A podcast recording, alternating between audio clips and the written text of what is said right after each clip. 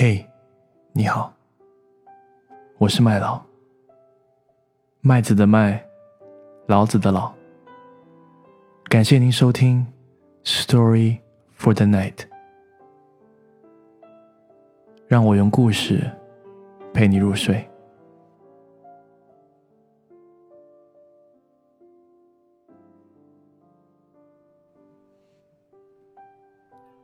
今天跟大家分享的故事是来自于 Helice Bridges。故事的名字叫《Who You Are Makes a Difference》。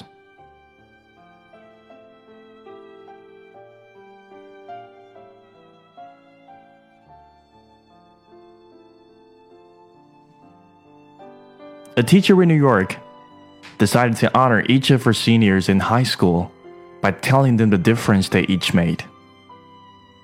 Using the process developed by Helice Bridges of Del Mar, California, she called each student to the front of the class, one at a time. First, she told them how the student made a difference to her and the class. Then she presented each of them with a blue ribbon imprinted with gold letters, which read, Who I am makes a difference. Afterwards, the teacher decided to do a class project to see what kind of impact recognition would have on community. She gave each of the students three more ribbons and instructed them to go out and spread this acknowledgement ceremony. Then they were to follow up on the results, see who honored whom, and report back to the class in about a week. One of the boys in the class went to a junior executive in a nearby company and honored him for helping him with the career planning. He gave him the blue ribbon and put it on his shirt. Then he gave him two extra ribbons and said, We're doing a class project on recognition, and we'd like you to go out, find somebody to honor, give him the blue ribbon, then give him the extra blue ribbon so they can acknowledge a third person to keep his acknowledgement ceremony going. Then please report back to me and tell me what happened.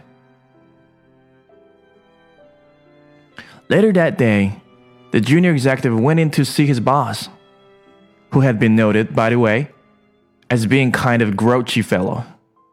He sat his boss down and he told him that he deeply admired him for being a creative genius. The boss seemed very surprised. The junior executive asked him if he would accept the gift of the blue ribbon it would have given the permission to put it on him. His surprised boss said, Well, sure.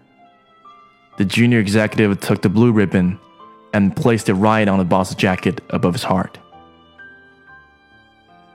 As he gave him the last extra ribbon, he said, would you do me a favor? Would you take this extra ribbon and pass it on by honoring somebody else? The young boy who first gave me the ribbon is doing a project in school, and we want to keep this recognition ceremony going and find out how it affects people.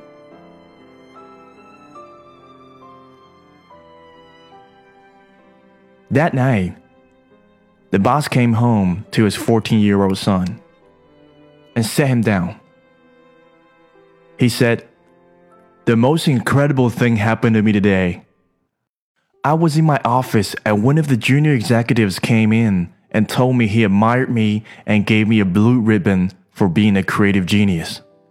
Imagine, he thinks I'm a creative genius. Then he put his blue ribbon that says, Who I am makes a difference on my jacket above my heart. He gave me an extra ribbon and asked me to find somebody else to honor. As I was driving home tonight, I started thinking about whom I will honor with this ribbon, and I thought about you. I want to honor you. My days are really hectic. And when I come home, I don't pay a lot of attention to you. Sometimes I scream at you for not getting good enough grades in school and for your bedroom being a mess. But somehow tonight, I just want to sit here and, well, just let you know that you do make a difference to me. Besides your mother, you are the most important person in my life. You are a great kid, and I love you. The startled boy started to sob and sob, and he couldn't stop crying. His whole body shook. He looked up at his father and sat through his tears. I was planning on committing suicide tomorrow, Dad.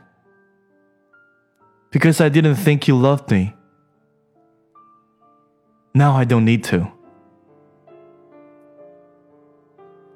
Helice, Bridges.